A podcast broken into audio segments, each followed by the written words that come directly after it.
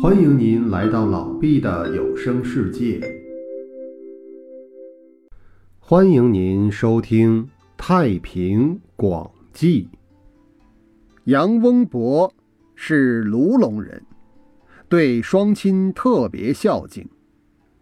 父母死后埋葬在吴中山，山有八十里高，上面没有水。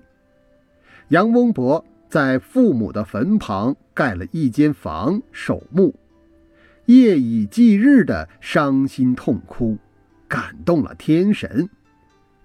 天神在坟墓旁流出了一股清泉，他就把水引向官道，供行人取用。有一次，有一个来泉边印马的人，送给杨翁博一升白石子。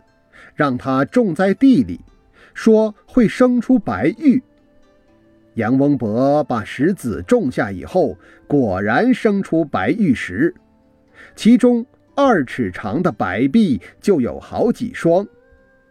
有一天，忽然有一个仙童从天而降，带领杨翁伯来到海上仙山，让他拜见群仙，并介绍说。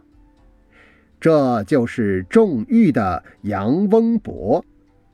一位仙人说：“你因对待父母十分孝顺，感动了天神，所以把玉石的种子给了你。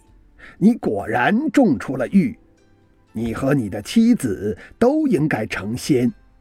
现在这个宫就是你以后居住的地方。”今后天帝会到这里巡游视察，要用十块玉作为礼物，你可以把玉送来。